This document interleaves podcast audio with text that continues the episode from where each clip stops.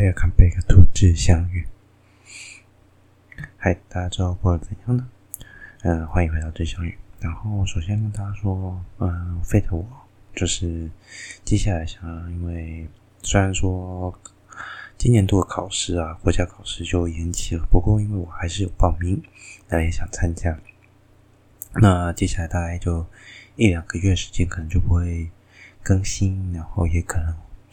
可能有想到什么然后有趣的事情，就会陆陆续续还是会更新。但是就是如果说我那一周没更新，就大家不要意外，嗯，我可能在专心备考。所以今天的 podcast 也不会很长，就简单跟大家讲聊聊最近的时事，然后就是跟大家讲讲最近发生什么事吧，就这样子。那最主要是要跟大家说，接下来录音时间就比较不固定。那备考完之后就会专心录音，那就会继续尽量每周更吧。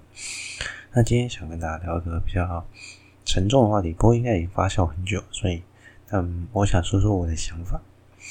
嗯，就是关于我们之前应该说今今年呃这个月，嗯，就是有一百五十四只走私猫被安乐死。嗯，我知道很多人都觉得这件事情很不合理，然后不对，为什么要这样做？我没有养毛小孩，但我也觉得，我也觉得很难过。嗯，坦白说，以我自己的想法是，生命没有贵贱之分，人类在我眼里跟动物没两样，所以安乐死他们就等于安乐死人类。可是，如果站在自身的利益来看，人类终究为了生存，必须不要将它安乐死。因为我说句实在话，这些动物进来之后，他们因为受到这些迫害啊，或者是怎样，他们可能很难自我生存。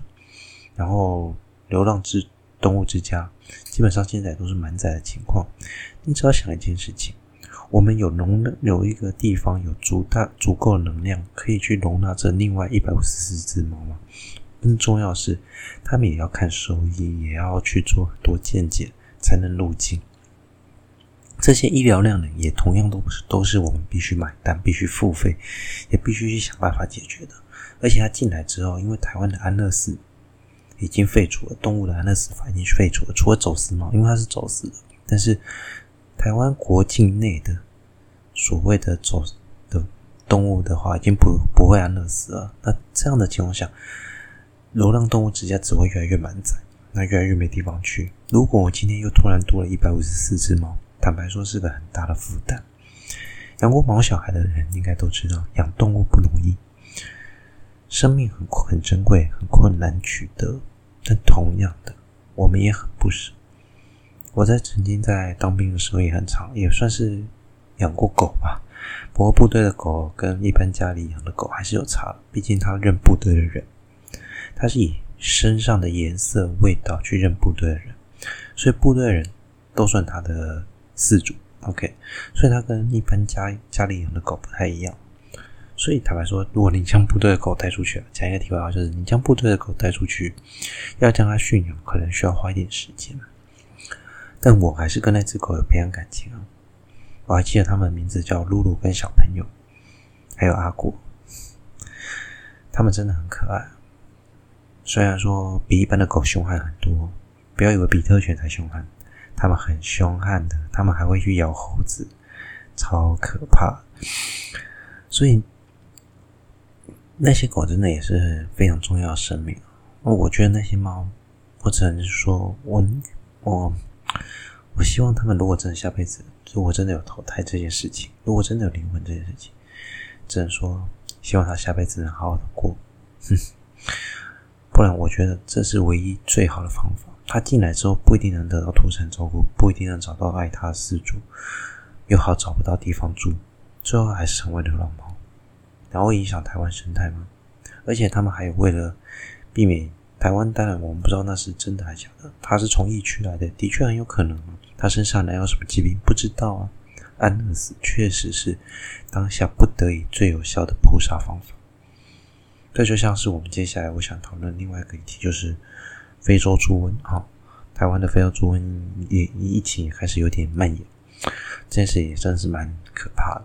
当然就是国际没说好。跟跟所谓的 COVID-19 一样，是我们疫情啊环境都没有守好，所以变成说这些事情就爆发了。但好消息是，COVID-19 的疫情稍微在台湾有稍微压下去。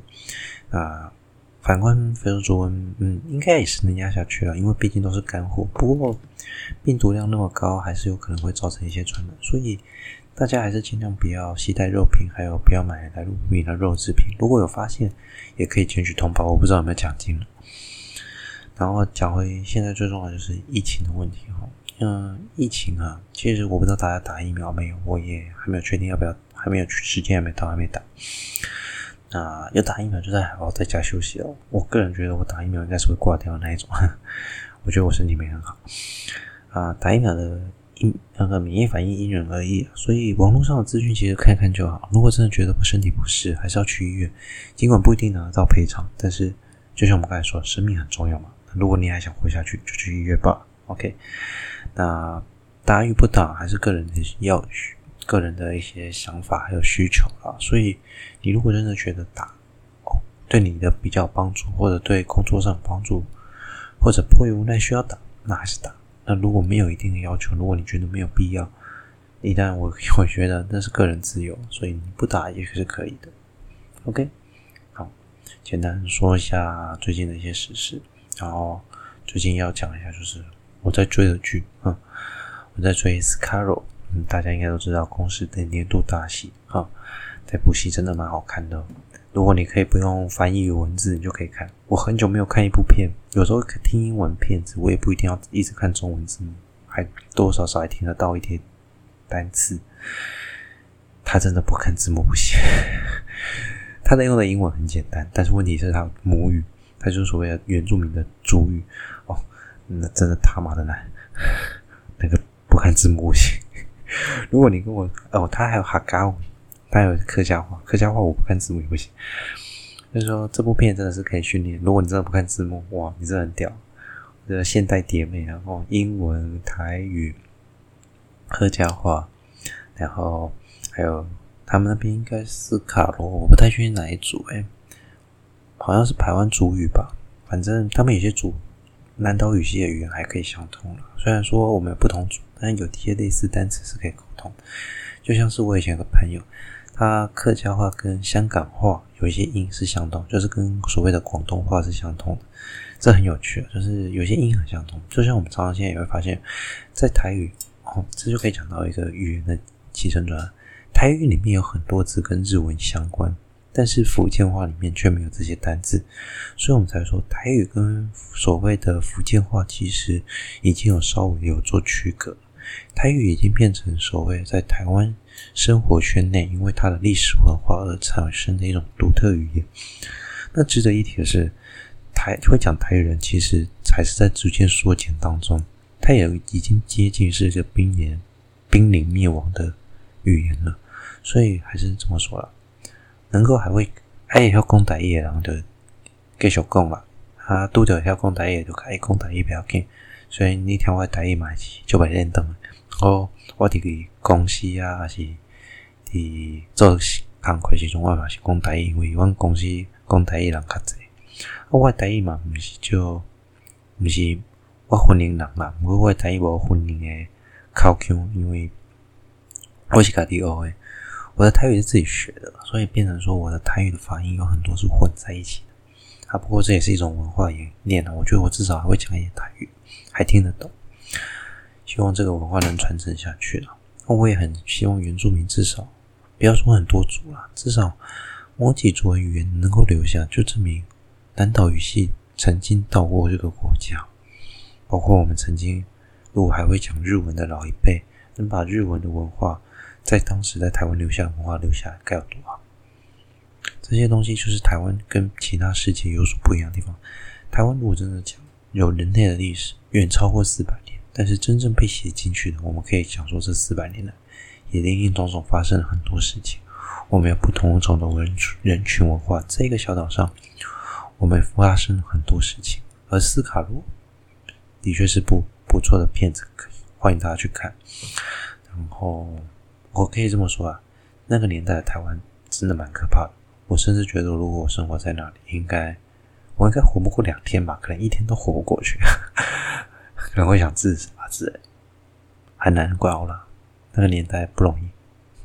好，今天简简单单就说你到这里啊。之后如果有发现到什么新的事情，可以跟大家分享，包括还有还有很多，比如说十二星座还没讲完，然后很多望远镜的主题啊，然后天文学家主题啊，还有一些想分享的书籍，都。很多东西巧合在一起，都没有时间去准备，因为还要备考，所以都以备考为重。好啦，我如果之后考试完有时间，我就尽量去整理一下给大家。嗯，我是费特，我们下次见呀，一定会再见面，相信我。OK，晚安。好，现在报时，现在是二零二一年的八月二十七日晚上的十点零七分。因为明天我还要要去看医生，我身脚有点不太舒服，所以。我今天晚上录音，OK，听我录那么小声就知道了。好了，晚安，大家下次见，拜拜。